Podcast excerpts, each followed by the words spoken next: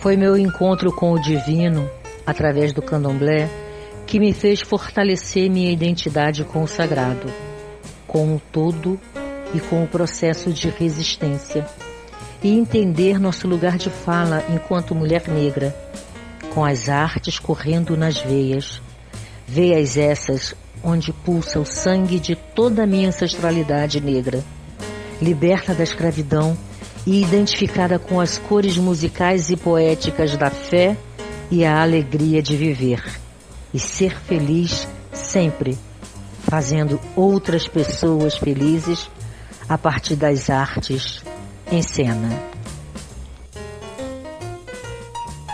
É através da TV Olho, num programa chamado Ritos e Mitos, que eu começo a conhecer muito o pessoal do candomblé. E principalmente da Umbanda, que tinha uma força em Duque de Caxias. E é nesse movimento que eu começo a manter contato com uma, uma figura. Não, eu, eu vi uma única vez na minha vida, enquanto criança, confesso, foi criança que eu vi, adulta não, porque ele já tinha morrido. Vou adivinhar, Joãozinho da Goméia. Joãozinho da Gomeia. O terreiro de Pai João, que a gente não chamava Joãozinho da Gomeia. O terreiro de Pai João, da casa onde eu nasci até lá, só vai a pé. Não tem condução. É tão perto. E aí, as minhas irmãs, eu tenho um irmão que se tivesse vivo, minha irmã, enfim, eu teria 93 anos. Então, essa, é, é, lá nesse quintal, e aí, eu, minha mãe, eu quando criança, eu fui com a minha mãe no terreiro, porque o terreiro Joãozinho da Gomeia era local de vacinação. A minha mãe ia para o Joãozinho da Gomeia, eu me lembro como se fosse às terças-feiras, 18 horas, para ser atendida, porque ele atendia graciosamente o povo, às terças-feiras, 19 horas, lá no seu terreiro. Uma vez, eu, foi a única vez que eu vi o Joãozinho da Gomeia, na Casa do Pato, que é uma loja que até hoje existe aqui em Duque de Caxias. Minha mãe falou: olha, seu João, porque lá dizíamos assim, seu João, quem não era de candomblé, ou pai João, quem era de candomblé. E para finalizar, para contar a história de João da Gomes, eu vi o enterro desse homem. Porque eu nasci na rua em que existe o cemitério do Porte 8. E a entrada desse cemitério, naquela época, era na minha rua. Criança brincava. Eu brinquei dentro do cemitério. Gente, cansei de brincar. Então, quando Joãozinho morreu, pai João morreu, foi uma coisa de comércio, fechar portas. E a gente ir para lá. Eu fiquei na cerca, não entrei, é óbvio, mas fiquei na cerca, vi o corpo chegar, a, na época, me, vi o temporal que armou, que caiu. Bom, então é através da TV Olho que eu, com o programa Ritos e Mitos, que eu começo a entrevistar uma série de pessoas do candomblé. Mãe que fala, mãe Leci, as mais velhas, os mais velhos, né? enfim. E aí eu vejo que existe um foco de resistência no candomblé.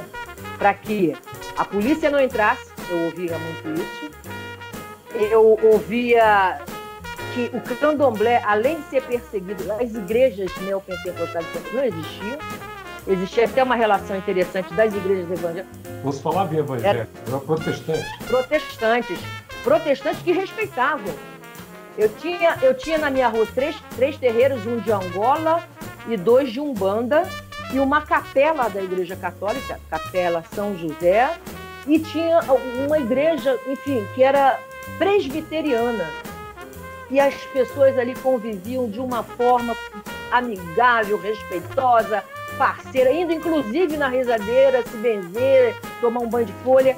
E nessa, na Olho, eu começo a descobrir a coisa de que esses terreiros precisavam buscar parcerias com outros setores da sociedade para que eles não fossem violentados. E é na TV Olho que eu conheço e entrevisto uma pessoa chamada Tenório Cavalcante, o homem da capa preta. Eu tenho duas horas de entrevista com esse senhor. E aí ele me diz o seguinte: Tenório Cavalcante me falou isso, eu fico arrepiada. Eu vejo você jovem, ele acompanhava a TV Olho, né? Até morrer ele acompanhou a TV Olho. Foram várias entrevistas, enfim. Ele falou assim: Eu vejo você, uma jovem bastante lá na casa dele, no Pantanal, que está gravado. Um dia vocês vão verem esse, esse, esse esse vídeo. Você tem que ir para a luta também, né, filho? Eu gosto do seu jeito de falar. Mas você não pode ficar só entrevistando a gente. Você tem que ir para a luta. E foi nesse dia que eu parei e pensei: é, eu preciso estar do outro lado das câmeras. O olho acaba te levando tanto para o jornalismo quanto para a religião afro e como para o movimento, para o ativismo social. E aí, popular. e negro. E foi na TV Olho que eu vi e falei, gente, eu preciso ir para algum movimento negro. Como não existia na cidade, eu cheguei a dialogar com a família de um médico que criou, que fundou em Caxias, até hoje a família está lá com o raio-x e a clínica, Homens de Cor. Não, mas eu não conheci o, o médico e os, os, filhos dele mantêm até hoje, até hoje existe a clínica, né? É, que, então lá, familiares dele, eu passei a conversar com os, os filhos da, da, da, dessas famílias que fundaram os Homens de Cor em Duque de Caxias. E eles me disseram, nessas, nesses diálogos, isso através da TV Olho, que eu tinha que ir para o movimento. Eu não podia só entrevistar, que a gente tinha que ajudar a organizar as marchas, os atos, as manifestações, dizer o que, que a gente queria para os governantes, onde é que o negro tinha que estar, assumindo o quê, que política tinha que ser feita para essa população negra. Então foi através. Como não existia um movimento negro organizado, a não ser União e Consciência Negra que veio depois, eu acabei indo fazendo dessa forma através das associações de moradores. Que Pilar, que era um movimento muito forte de associação, a gente começou a levar para o movimento de associação de moradores não só a luta pelo saneamento básico, pela escola, pela, pela, pela, pela saúde, não, mas também para que a população negra tenha acesso a bens e serviços, é esse o termo que eu utilizo hoje, no município de Duque de Caxias. Olha, é, a gente aprendeu uma coisa na vida, que principalmente para o movimento negro, você tem que criar, pensar em estratégias e criar parte delas táticas. E aí o que, que a gente começou a fazer? A ir para os bairros, dialogar. Ah, mas eu sou da Folia de Reis, mas você discute questão racial? Não, então vamos começar a discutir. Ah, eu sou da Associação de Moradores, eu tô. Você discute isso? Não. Eu sou do movimento de mulheres. E aí tem uma coisa: o movimento de mulheres e o movimento feminista. E aí o movimento feminista negro, você se vê enquanto mulher negra nesse processo? A gente começa a fazer, pela periferia de Duque de Caxias, as, as reuniões com esses segmentos para discutir a questão racial.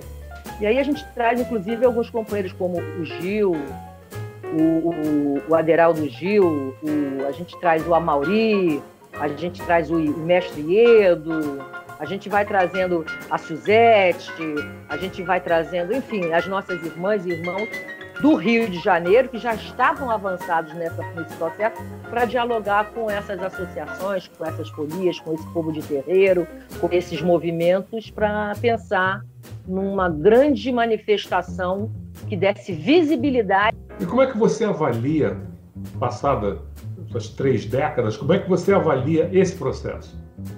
Que mensagem você deixaria para a juventude negra, especialmente para as mulheres, para as jovens mulheres negras da atualidade? Eu diria para todas e todos que estão nos ouvindo e vendo agora, e principalmente para as mulheres negras e jovens negros.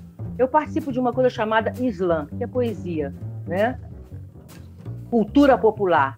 Eu vejo que existe ainda hoje isso assim, eu trago para nós, população negra organizada, para os partidos de esquerda que não souberam trabalhar uma questão de formação política e ideológica com essa população negra no Brasil. E aí está sofrendo hoje o caos que vem acontecendo a partir do fascismo. Então, o que, que eu diria hoje para essa mulher que está só vendo a TV, mulher negra majoritária? Porque se você parar para pensar, eu vou ficar só em Duque de Caxias.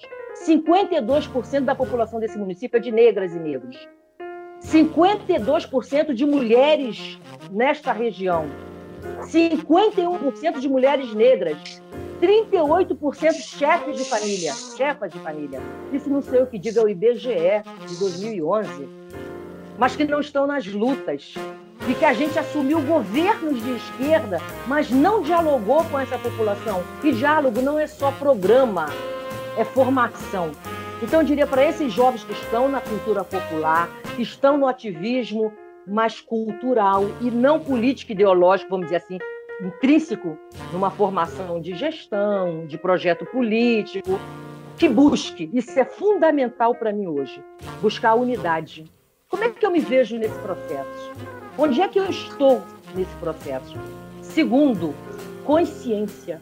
A gente precisa ampliar consciência. Qual é o meu papel nessa sociedade, de que forma eu quero interferir?